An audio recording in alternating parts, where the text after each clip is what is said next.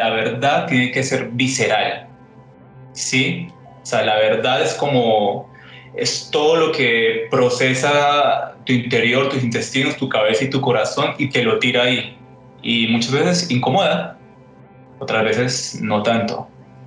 Pero creo que la verdad no tiene que ser un pañito de agua en nuestra vida. Lo que está pasando en Colombia todo el tiempo es tan grave y tan seguido que es impresionante cómo una verdad tapa la otra y parece que nos acostumbramos y eso, eso me, me genera cierto ahogo porque es como que más podemos hacer, hay que hacer algo. La conversación, un podcast de Confama. La conversación. La conversación. La conversación, un podcast de La Confama. conversación. Un podcast de Confama.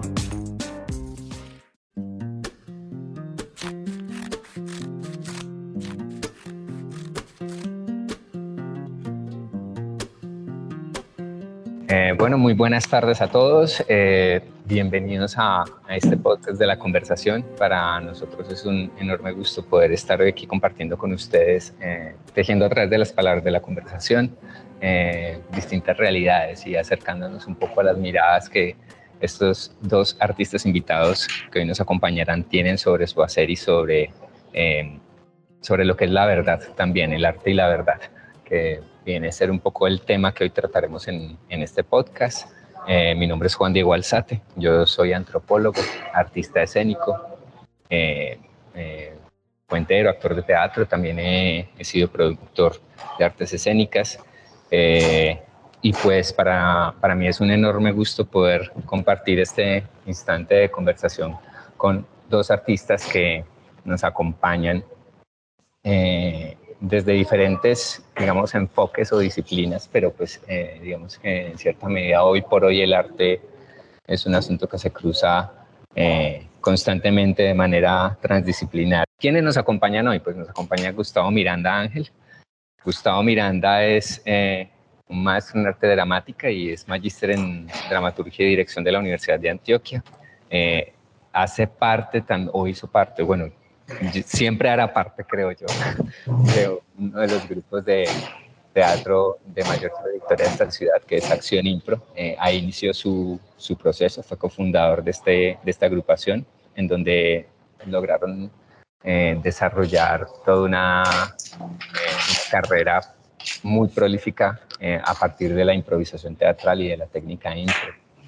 Eh, actualmente Gustavo eh, pues vive su, su vida entre Sao Paulo, Brasil, donde ha trabajado también como actor eh, y digamos supervisor artístico en varios espectáculos, pero también como un artista de una gran, gran trayectoria y reconocimiento, al menos en lo que es este país, Brasil, con varias agrupaciones de improvisación. Y, eh, y actualmente también está en, en Portugal, eh, en Lisboa, donde también hace parte de, otra agrupación que se llama Comedia a la Carta y de la productora que le abrazo. Eh, Gustavo ha sido también un dramaturgo muy, muy montado en esta ciudad.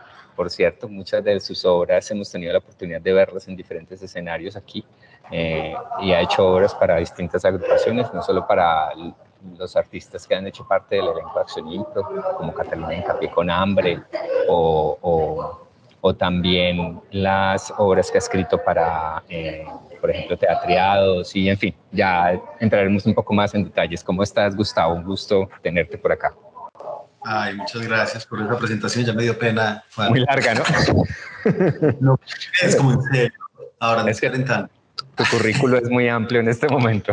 Hay que trate, trate de... la próxima vez mando solo colombiano, calvo, gay de Yarumal, pronto, listo, queda todo el mundo sabiendo quién soy. No, no, muchas gracias, muy feliz de, de que me inviten aquí y cuando supe que era con Hansel también fue muy interesante porque yo dije, ay, ¿quién es? Y fui a buscarlo y vi que ya lo conocía, que ya lo seguía, pues que conozco el trabajo Sí, un poco. Como, ay, mira, ta- tan bueno porque pues uno va encontrando gente en el camino con la que no se conoce y oportunidades como esta pues dan, la, dan, dan esa chance de ir a conocer a otras personas. Con vos hace mucho tiempo no me veía. Muchísimas Entonces pues muy feliz, muchas gracias por esa presentación y esperamos pasar muy bueno este ratico.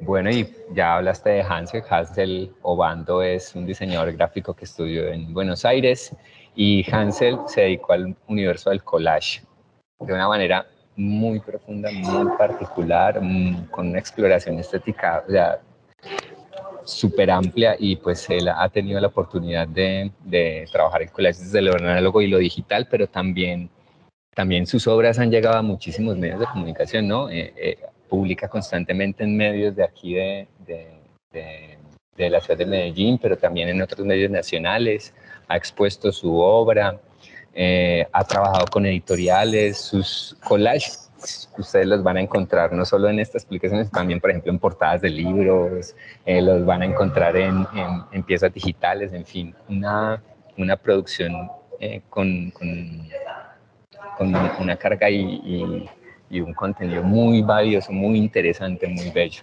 Eh, Hansel, ¿cómo estás? Hola, hola, ¿qué tal? Buenas tardes. ¿Tú estás en este momento en Bogotá? No, yo vivo en Medellín desde hace cinco años. Mm, sí, sí, sí, así que buenas tardes a todos y a todas. Es un placer estar acá. Además, con Gustavo, que es increíble. ¿Tú cómo crees, Gustavo, que, y esta pregunta vendría a ser un poco para los dos, que la impro o, o este proceso que se ha desarrollado desde la improvisación teatral puede conectarse con este universo del collage? ¿Cómo crees tú que conectan esos, esos dos?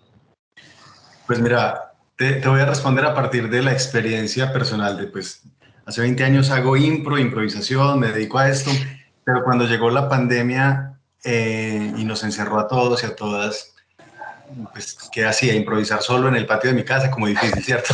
Sí. Pero eh, Mauricio, mi, mi marido, él estaba, llevaba un tiempo haciendo collage por diversión, ¿cierto? Y un día le dije, ay, vení, mostrame cómo es eso. Y empezamos a hacer, y fue la locura. El collage fue lo que me salvó de, del tedio. O sea, el collage me abrió de una manera la mente y me hizo ver que el collage y la improvisación son, para mí, es el mismo lenguaje, con dos caminos diferentes, pero en el fondo la misma cosa. Es como, como las cosas se juntan, se unen y de repente te sorprenden. Esto, pues, obviamente, delante de un una persona profesional en el tema, lo digo de la manera más empírica, era coger revistas, imágenes, recortar, pegar, quedarte hasta las 5 de la mañana en una locura sin saber lo que estabas haciendo y de repente una laminita se te caía encima y decías, ay, ay, por Dios, ¿cómo así? Eh, eh, parece que el collage decidió por mí, era una locura. Juan, yo me, yo me lo, que, lo que hicimos eran días y días y días, llenamos la casa de collage y entendí una cosa muy loca y es que el arte en el fondo es la misma cosa y, son todos brazos de, la misma, de la misma necesidad, de la misma necesidad sensible humana.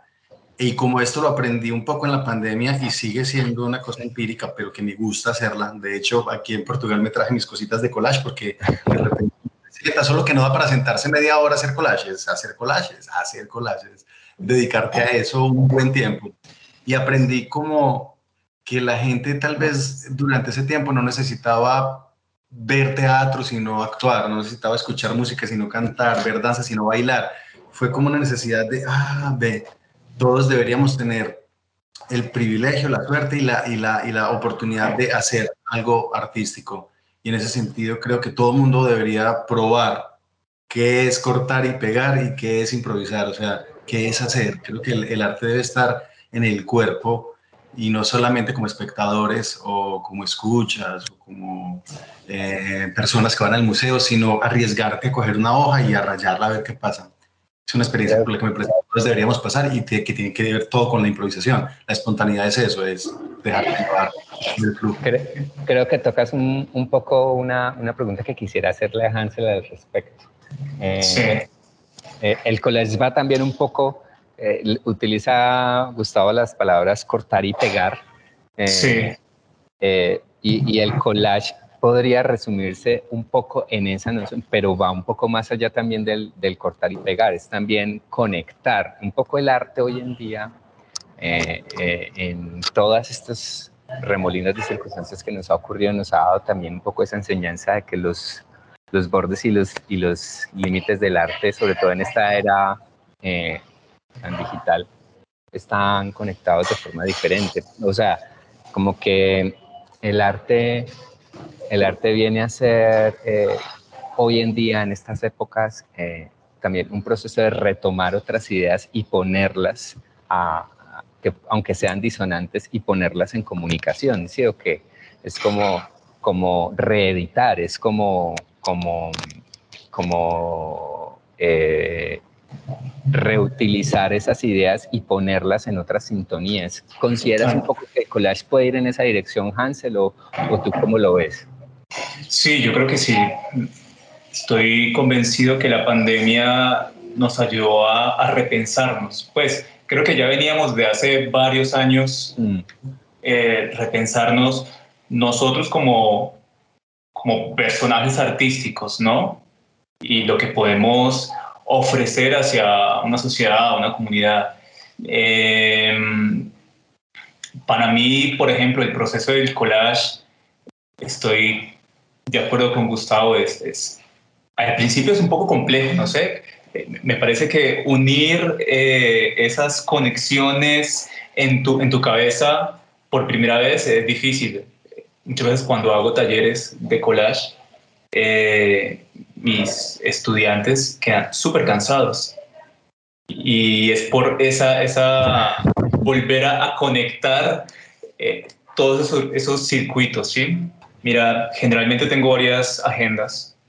Estoy siempre escribiendo pensamientos, siempre estoy escribiendo cosas que me han pasado, canciones, eh, ideas, eh, no sé, y, son tan primigenias, pues podemos decirlo así, como árbol, niño caminando, eh, todo azul, no sé, cosas así.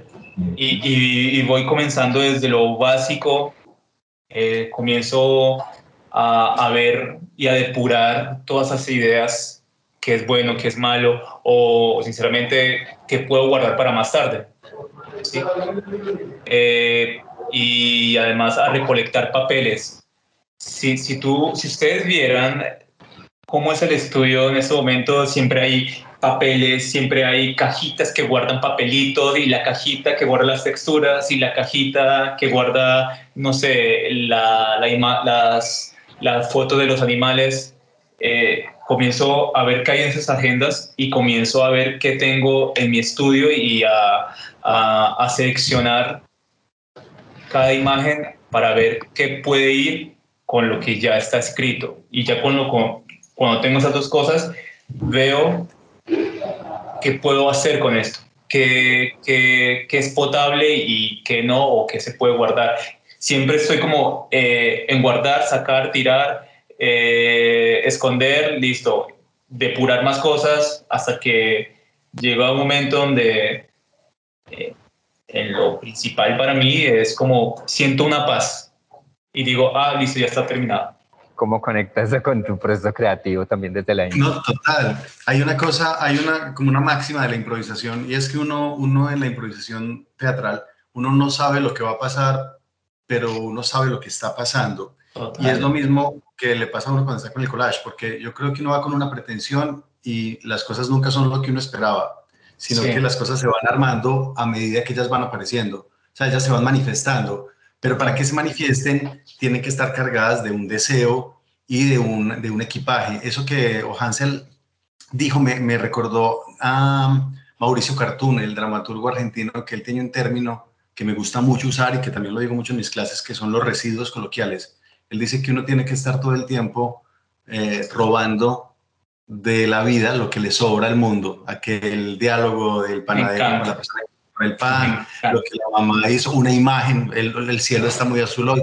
Yo hago lo mismo que hace Hansel en mi celular y en una libretica, yo voy anotando todo, porque eso me sirve a mí.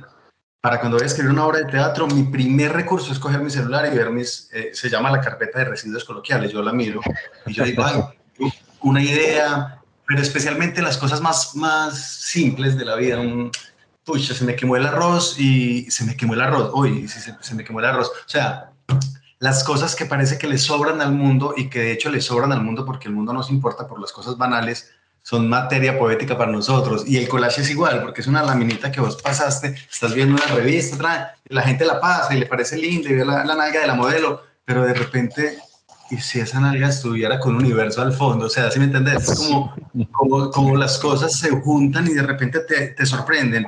y es igualito a la improvisación. Y vos, cuando lo has sentido también, es cuando vos logras una escena improvisada en donde todo el mundo se conectó y, parece que, que, dio forma a algo, se siente esa misma paz de la que está hablando Hansel. Entonces, lo que hacemos es para sentir esa, esa paz que se parece mucho con una plenitud. Sí, sí yo creo, eh, estoy totalmente de acuerdo cuando tú dices que poner la nalga y el universo es un proceso también de siempre preguntarse, siempre preguntarse, ¿está bien, está mal? ¿Le quito, le pongo, no, le, le quito? Eh, no, sabes que voy a dejar esto acá porque lo voy a arruinar. Pues me pasa muchas veces eso.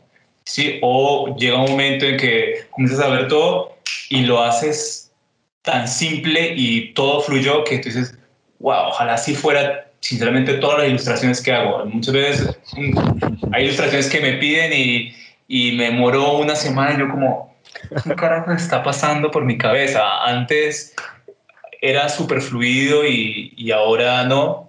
Y me da, he aprendido que hay que disfrutar el proceso.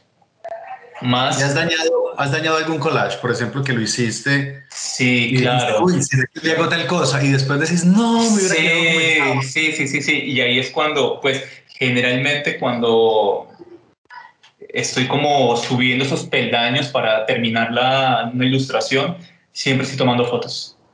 ¿sí? Una foto de buena calidad. Ya cuando digo, ah, miércoles la, la embarré, voy a esa foto, ahí es cuando entra el computador, pa, pa, pa, pa, pa cambio y muchas veces lo imprimo para que quede esa imagen, ¿sí?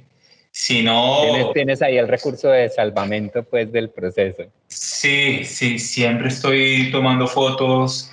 Eh, es más, me falta un, un, buen escáner para eso, pero sí, sí, siempre tomando fotos, siempre tomando fotos. ¿Cómo, cómo les llegó a cada uno la técnica a su vida? Pues, eh, Gustavo, ¿cómo, ¿cómo te encontraste tú con, con la impro? Hansel, ¿cómo te encontraste tú con el collage? Cuéntenos un poquito de, vamos un poquito en ese viaje al pasado para, para contarles a la gente que nos escucha cómo fue precisamente ese encuentro. ¿Quieres comenzar, Hansel? Dale, dale, está bien. Em, yo viví en Buenos Aires 10 años. Me fui a los 19 más o menos.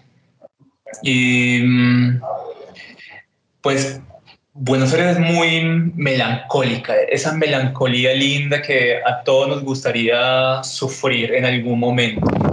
¿Sí? Eh, el, el estar en invierno con vino y escuchar un bandoneón al, al, fondo, bueno, era como, siempre viví ese tipo de experiencias. Y en lo, me enamoré de una chica.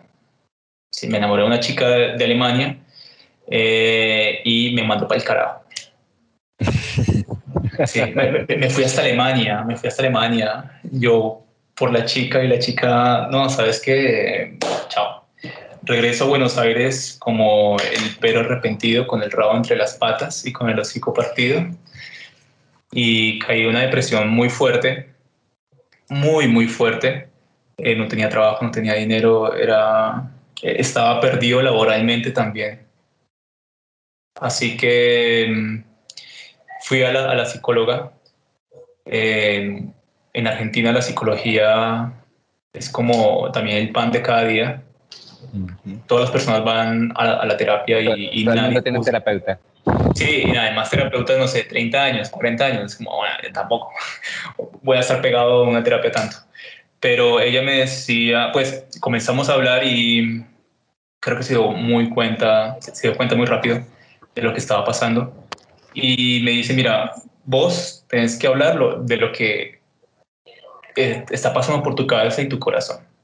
O sea, lo tienes que hacer. Que la cuestión es que no puedes hacerlo con palabras, pero a vos te gusta el arte. O sea, vos tenés que contarlo a través del arte.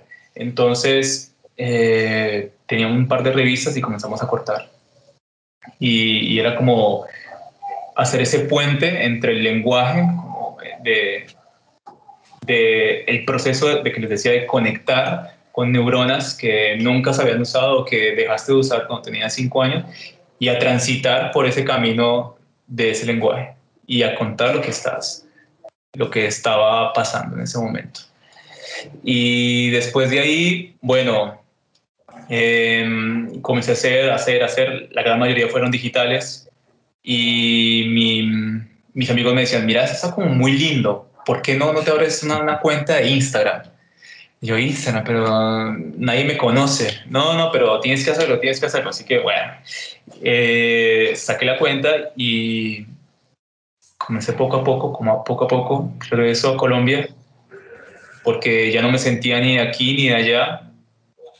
Y comencé a buscar trabajo y mm, comenzaron a hacerme un par de entrevistas después, a, exponer mi trabajo en varios lados y, y el primer lugar que, me dieron trabajo como ilustrador fue el colombiano.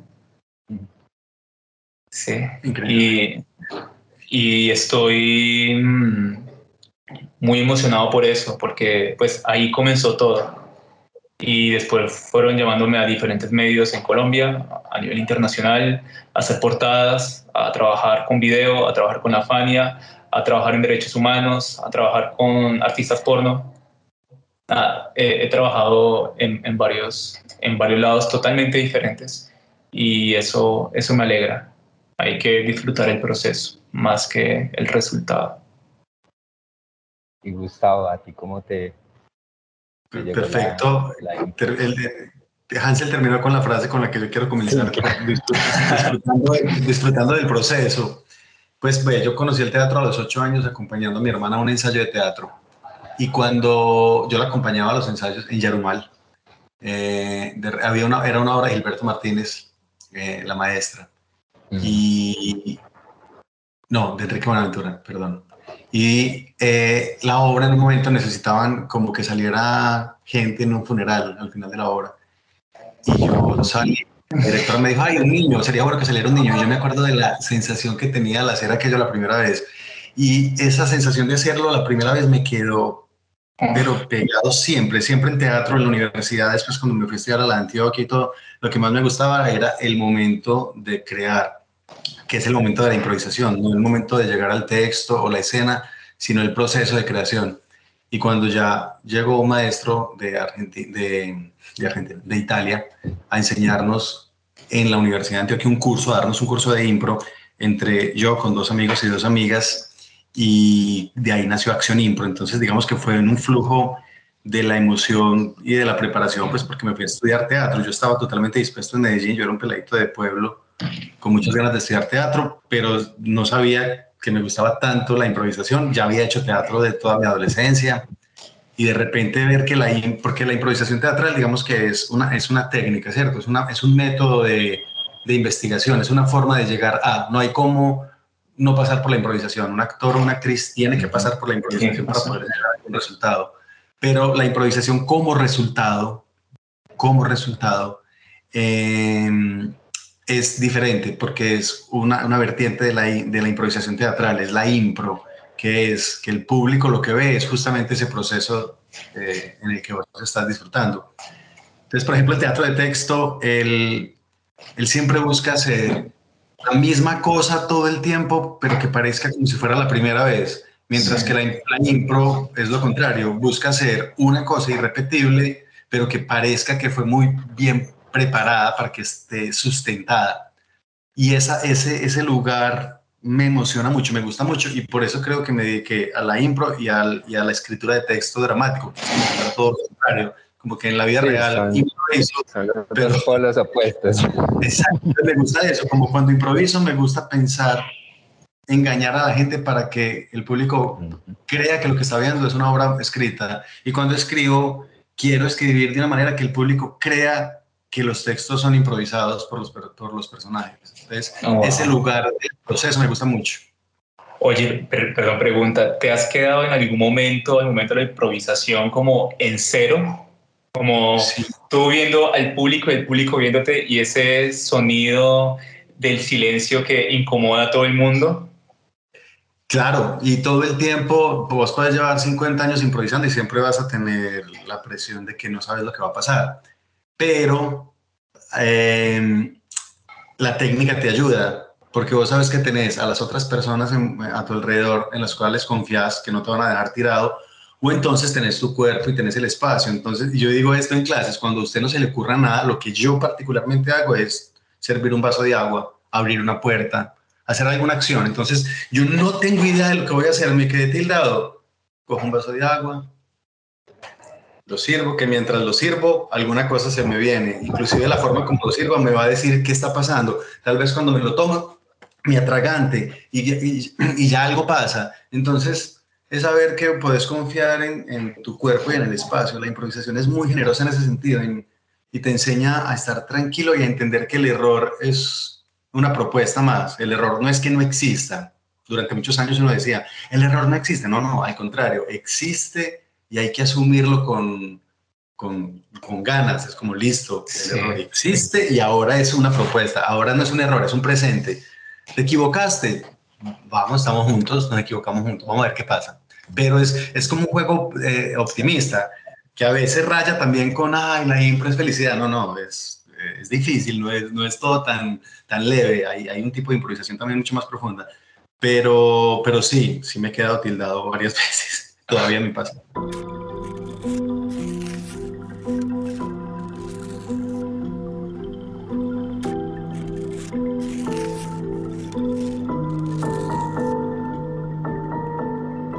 Bueno, quiero, quiero aprovechar para entrar a, a, otra inquietud y ya un poco conectarnos con, con, el tema que nos convoca en este podcast y es la verdad.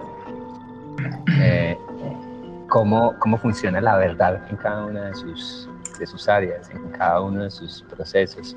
Eh, Hansel, eh, ¿qué, ¿qué viene a ser para vos la verdad en ese trabajo desde el collage, cómo lo materializas y, Gustavo, desde la impro y la dramaturgia en que se convierte, ¿no? Hay un concepto, por ejemplo, muy particular de la verdad escénica que siempre nos han dicho, ah, es que tiene que haber verdad escénica, es que tiene que verse una verdad escénica, eh, o desde el arte, eh, desde, el, desde, el, desde el tema visual, como conectar con una verdad, con, con una imagen que te transmita, sea eh, certero, o que te lance una idea que conecte con, con la realidad y esa, esa, esa, noción de realidad y análoga a la verdad también, ¿no?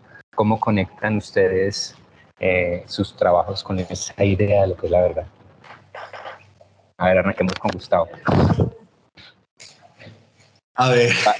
Para que, pa que Hansel vaya procesando. Sí, no, no, o Vos dijiste al principio, cuando empezaste toda la entrevista, algo que fue, algo que tenía que ver con, con, con la subjetividad de la verdad, ¿cierto? O sea, que no hay una verdad absoluta. Entonces ya partamos de ahí, que, que de entrada, pues como hablar sobre una verdad es, es, es, muy difícil. Es muy difícil porque la verdad siempre va a estar, eh, digamos que los sofistas, las filosofías, los filósofos sofistas hablaban de eso, de la relatividad de la verdad o de la no existencia de la verdad digamos que yo me voy más por ese lado porque tanto políticamente como artísticamente, como filosóficamente, es muy difícil que tener una verdad. A la ciencia se aproxima más a esto, ¿cierto? Porque ella trabaja con certezas. Pero hay una verdad escénica de la cual sí es importante tener conciencia y en el fondo es solo creerse el cuento. Por ejemplo, tanto cuando escribís o cuando improvisas, que también son dos lenguajes que se, se parecen mucho, es estar entero en eso, o sea, es dejarte llevar totalmente por el flujo de las emociones, es creerte el cuento. Es como cuando un niño o una niña juegan, que uno los ve con un palito, con cualquier cosa, ellos se creen el cuento y uno dice, ay, ve, como era de bueno cuando uno hacía eso. No, uno puede hacer eso, claro, no es recupera tu niño interior, tu niño interior ya está hace 35 años en, el pasado, pero tu presente también tiene el mismo cuerpo que era cuando eras niño y la misma imaginación y claro, está lleno de información y de problemas. Es como conseguís, cómo lográs como hacer esa separación, como bueno, listo, los problemas se quedan aquí un momentico para yo disfrutar de este momento. Entonces la verdad para mí tiene que ver con creerte el cuento. En el teatro vos tenés el tiempo de analizar el personaje y de hacer un trabajo conjunto para llegar a esa verdad del personaje. En la impro es muy diferente porque vos no tenés tiempo, vos es lo, es lo que no tenés, el tiempo es aquí ahora, pero vuelvo, insisto, tenés tu cuerpo y el espacio, entonces es muy bonita la improvisación porque el público conoce la verdad del personaje al mismo tiempo que vos la conoces, porque si vos como actor estás haciendo de viejo y, tosiste como actor y, dijiste, ay, mi personaje tose, y continúas tosiendo, ahora es una verdad de ese personaje que el público se cree. Y, para, y vos también te la creíste al mismo tiempo. Y eso es lo que más me gusta del teatro también, que la gente paga para ver una mentira.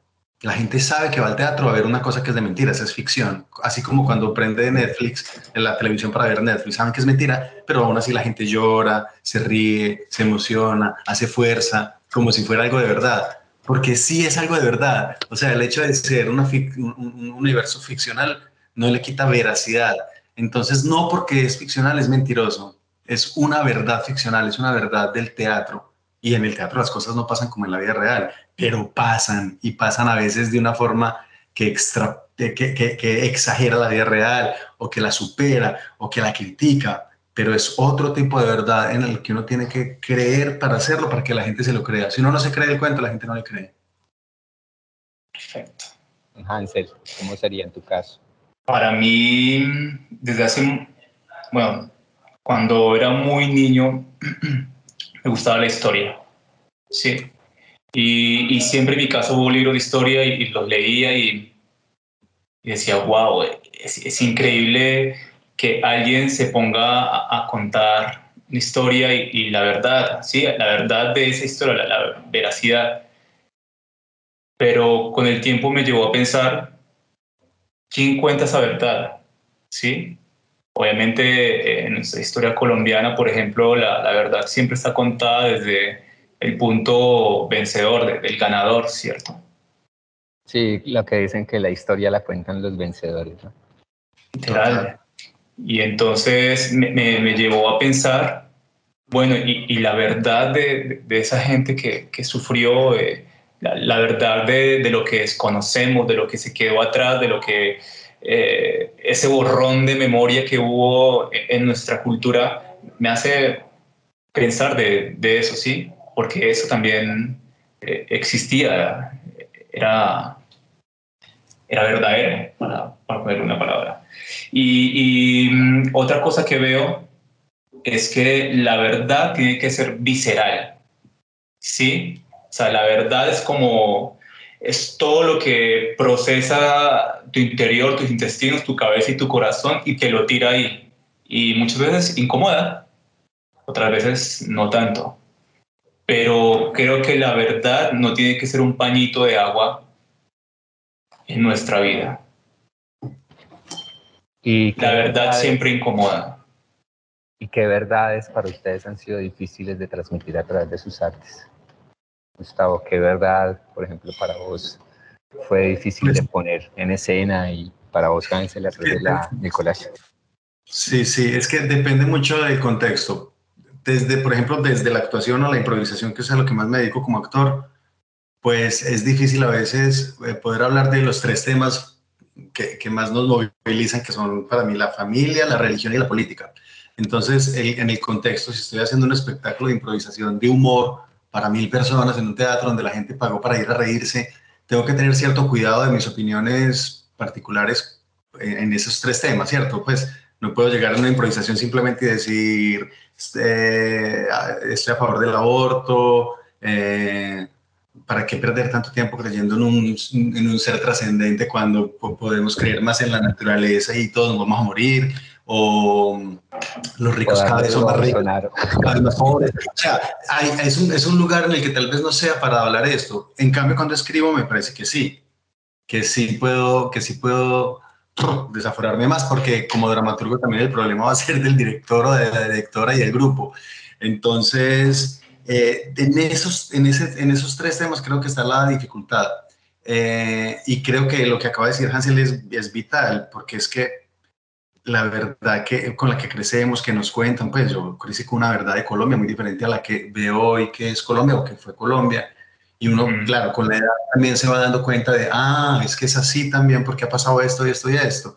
O cómo cuentan las cosas. Por ejemplo, aquí en Europa, la mirada del, colonizador es muy diferente a la mirada del, del latinoamericano pero tampoco son personas que nos colonizaron, ya están muertos los que nos colonizaron y estos solo son herencias. Entonces es una locura, es como, es como, la, la, verdad es un, es un hilo muy delgadito y muy delicado. Entonces yo creo que como dijo Hansel, uno tiene que hacer visceral y meterse. Ahí, él habló eh, de algo, se me vino a la cabeza la imagen de cuando uno se mete, cuando uno se mete al mar, y en Argentina, por ejemplo, aquí también, que es muy frío el mar, entonces que uno se mete y uno dice, uy, está muy frío, y uno empieza a caminar y uno dice, no, no, yo no voy a entrar, pero uno quiere porque las olas están súper chéveres, y uno todavía sueña con, con el mar de Cartagena caliente, y no, y uno se va metiendo y apenas le pasa de la cintura, entonces para mí es como eso, es como, ojalá uno se pudiera tirar así, cuando uno ya se mete del todo en la ola, para mí es eso, es como que te metiste, te metiste con las consecuencias, porque no hay manera de agradarle a todo el mundo y hay, hay que meterse, hay que tirarse al agua fría.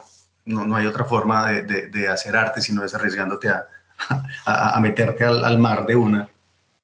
Sí. Y Hansel, ¿a ti cuál ha sido la verdad que, que más se te ha dificultado o dentro de ese esas visiones de las verdades o, o, de esas realidades transmitir a través del, del collage?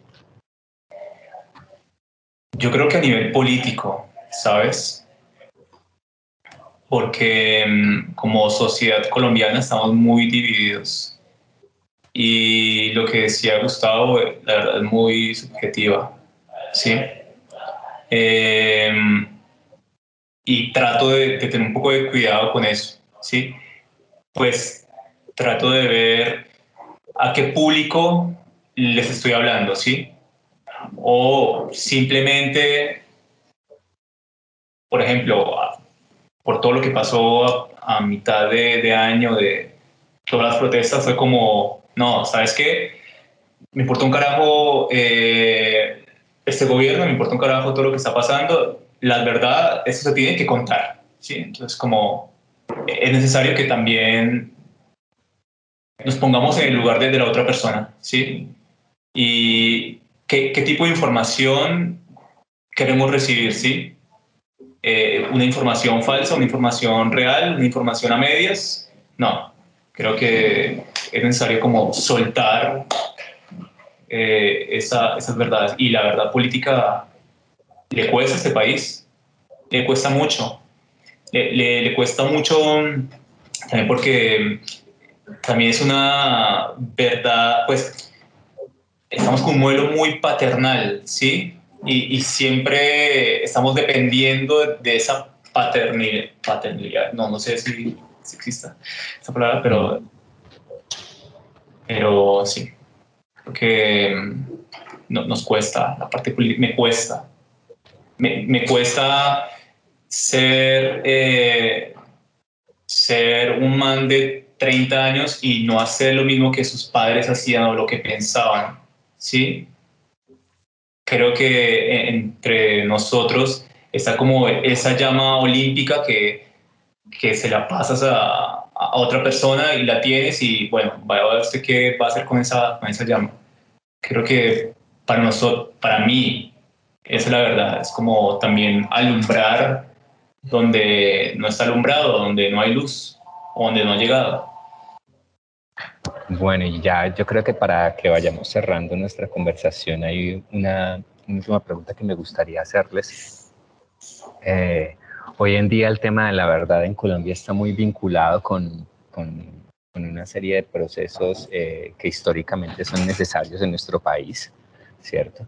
Eh, estamos a puertas de de recibir este informe, un informe que nos entregará la Comisión de la Verdad ya para el año entrante en, el mes de mayo, eh, pero también nos hemos ido encontrando un poco con un montón de, de, realidades muy duras que, que, la sociedad colombiana ignoraba.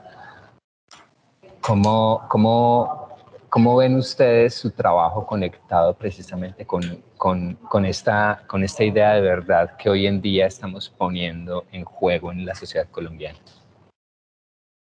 Yo siento que en Colombia pasan tantas cosas y tan seguido que yo todavía estoy intentando escribir una obra que hable sobre el tema de los doce apóstoles, porque es un tema que es de Yarumal y que, y que yo vivía en el pueblo yo vivía en el pueblo cuando un sacerdote y 12 comerciantes le pagaban a, paramilitares para que limpiaran el pueblo. Y limpiaban el pueblo de, lo que para ellos era basura, o sea, de prostitutas, de maricas, de eh, marihuaneros, de guerrilleros, de lo que ellos creyeran que, como pasa hoy en día con las águilas negras. y yo ya he escrito mucho sobre eso y no he podido crear una obra, eh, o sea, tengo muchas anotaciones de, mis, de las historias de la gente que conocí y de todo. Entonces, esto lo estoy diciendo para, para, para decir que lo que está pasando en Colombia todo el tiempo es tan grave y tan seguido que es impresionante cómo una verdad tapa la otra y parece que nos acostumbramos y eso, eso me, me genera cierto ahogo porque es como, ¿qué más podemos hacer? Hay que hacer algo, o sea, hay que hacer algo y la única forma que nosotros podemos hacer algo es Hansel eh, creando sus obras de arte, sus collages, sus ilustraciones y yo escribiendo y improvisando y, vos contando cuentos y actuando y escribiendo, porque no hay más forma y es una manera de llegarle a, la gente eh, sin, sin, regañarla y que entiendan que esto está pasando. No es ni siquiera darles cuál es mi postura política, aunque va a estar implícita uh, o social y que tenemos que tener una postura, sino que la cosa tiene que estar todo el tiempo presente y no puede ser simplemente una noticia de la W por la mañana que se acaba a las 12 del día.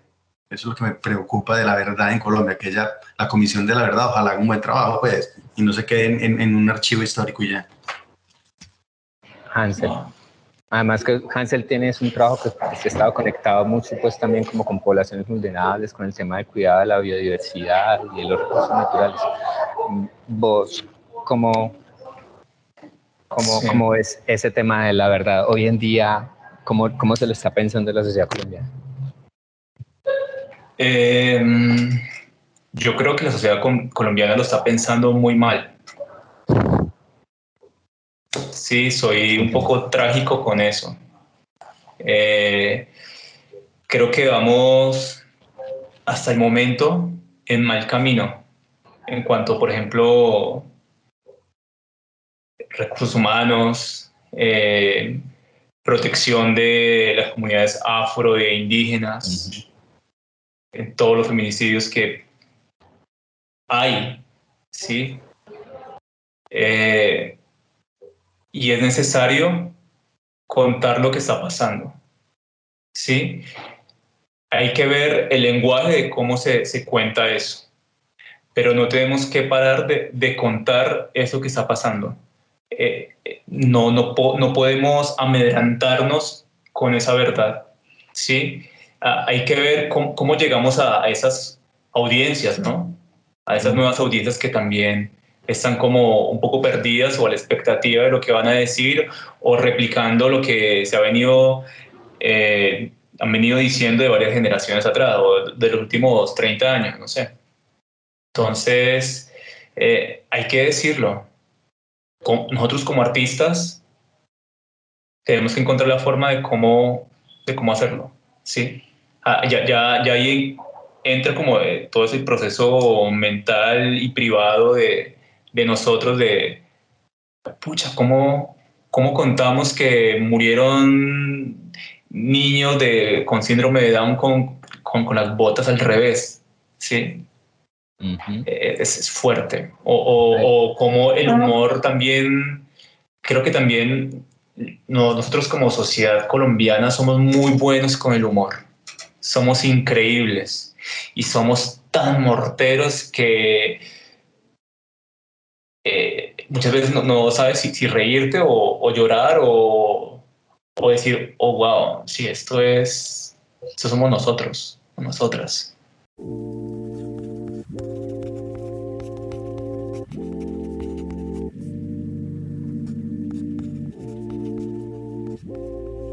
Bueno, ya tenemos que irnos despidiendo, pero hay dos, un par de cositas. Pues la primera, agradecerles muchísimo, Hansel y Gustavo, tener la oportunidad de conversar sobre este tema hoy con ustedes. Y por otro lado, preguntarles eh, así muy rápidamente, ¿qué viene en camino? Ahí, eh, ¿En qué están en este momento? Eh, yo en este momento estoy ilustrando mi primer revista, es la revista La Alcaldía de Barcelona entonces, hay muchos temas de, economía, de derechos humanos, de colonialismo. Eh, está muy chévere. Son 30 ilustraciones que, con las que he venido trabajando desde hace un tiempo. ¿Con el Ayuntamiento de Barcelona? Sí, sí, sí, sí, sí. sí. Eh, eso es por el momento lo que hay. Lo otro, eh, como artista me quiero yo soy hondano, soy del Tolima. Ujú. y he querido como otra vez reconectarme con esas raíces, ¿sí? Me, yo nací en Honda, me crié en Bogotá, viví 10 años en Buenos Aires y ahora estoy aquí en Medellín. Y muchas veces como que es una mezcolanza que yo no sé de dónde soy. Y, y quiero hacer eh, artesanía, quiero hacer alfarería. Quiero conectarme con, con, con esa, con esa tierra. Amasar Amasar, sí. Amasar. Ah, esas realidades. Sí, sí, sí. Quiero eso Pues, por el momento. Gustavo, cuando Eso, eso, y, lo- y- y, oh, qué bueno que lo vas a hacer porque, como te dije al principio, mi experiencia de haber hecho collage me, me hizo ver que uno así no cante bien, debería entrar a alguna clase de canto algún día y en una clase de pintura, o sea, como encontrar Dale. esos otros brazos del arte, porque uno, uno sabe que no es bueno en eso, pero eso le- lo, lo- lo llena a uno, es impresionante, Sí, sí, sí. es muy bueno. Ah, Yo estoy en este momento en temporada aquí en Portugal. Termino este. Tengo una- un grupo de Brasil que casualmente viene para acá que se llama Portados Fundos. Voy a tener una temporada con ellos aquí y me voy a quedar unos meses aquí. Voy a dictar unos talleres. Voy a comenzar la dirección de un espectáculo infantil de improvisación aquí en Portugal. Y estoy muy concentrado también en escribir. Acabo de estrenar en Medellín una obra, tuvo apenas una función, pero en febrero viene el gran estreno que se llama No tengo nada contra que eh, inclusive es una obra de teatro que escribimos, escribí en conjunto, digamos, con el actor y la actriz que la representan, y nos reunimos los tres, dijimos, ay, queremos mucho trabajar juntos, Eh, la actriz es Tatiana, el actor es Chami Rojas, Ujú, y sí. dijimos, bueno, ¿qué tenemos en común? En común que somos tres personas gay de mediana edad. Y escribí una obra que tiene que ver con todo el tema de cuál fue, de cómo es nuestra experiencia de personas de esta edad y empezar a ver como todo ese universo inclusivo, incluyente, eh, LGBT. Y, es la, y esa obra creo que quedó bien bonita. Entonces, acá, no, no es lo que voy a hacer, pero es un proyecto que va a aparecer en Medellín y que comenzó juntos. Entonces, digamos que todavía es algo que voy a hacer, porque así ya lo haya escrito, estoy junto en todo ese estreno. Qué ¿Y qué más? Y tengo muchas ganas de escribir hace mucho rato un libro que tenga que ver con la técnica de improvisación, pero me falta agallas. Todavía sigo con anotaciones libres, todavía estoy con muchos residuos coloquiales, no he podido, pero es un objetivo a largo plazo, a mediano. Extraordinario escucharlos. Bueno, Hansel, Gustavo, un enorme gusto haber estado con ustedes hoy aquí en, en la conversación, haber tejido estas palabras en conjunto y haber tenido la posibilidad de compartir estas ideas con relación al arte y la verdad. Eh, un abrazo A ustedes, muchas gracias. Muchas gracias a contacto. Juan Diego, Juan David, a ti Gustavo, muchas gracias. Gracias, una igualmente. feliz tarde. Linda tarde, que estén muy bien. La conversación, un podcast de Confama. La conversación. La conversación. La conversación, un podcast de La Confama. conversación, un podcast de Confama.